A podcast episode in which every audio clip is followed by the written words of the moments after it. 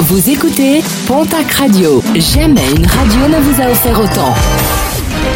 L'information locale à 9h, c'est sur Pontac Radio. Bonjour Jean-Marc Courage Sénac. Excellente matinée, merci de nous avoir choisis. L'info a été euh, donnée hier par nos confrères de Sud-Ouest. Dimanche, sur l'A63 dans les Landes, une employée de Vinci Autoroute a dû euh, courir pour se mettre à l'abri d'un poids lourd qui lui fonçait dessus. Le conducteur s'était endormi avant de se réveiller lorsque son camion a fini par percuter la fourgonnette des ASF.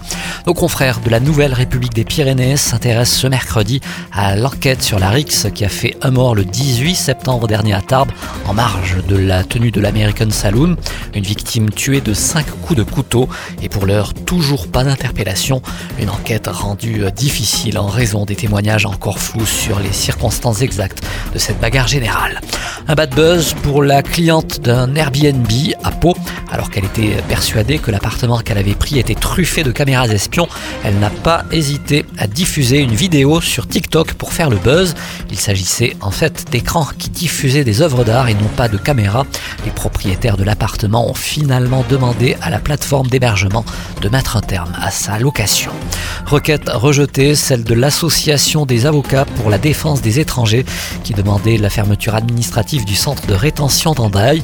Une requête examinée lundi est finalement rejetée hier par le tribunal administratif de Pau la création d'un revenu de base pour les jeunes de 18 à 24 ans en Haute-Garonne.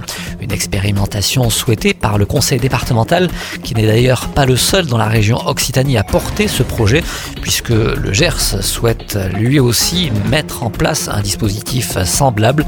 Une expérimentation qui a toutefois peu de chances d'aboutir et qui devrait être retoquée par le préfet. Et puis un mot de sport et de rugby pour finir avec un nouveau départ du côté de la section paloise. Après euh, l'ouvreur Antoine Astoy, le talonneur Quentin Aspioc devrait signer avec le club de La Rochelle. Le joueur aurait donné son accord pour un contrat de 3 ans.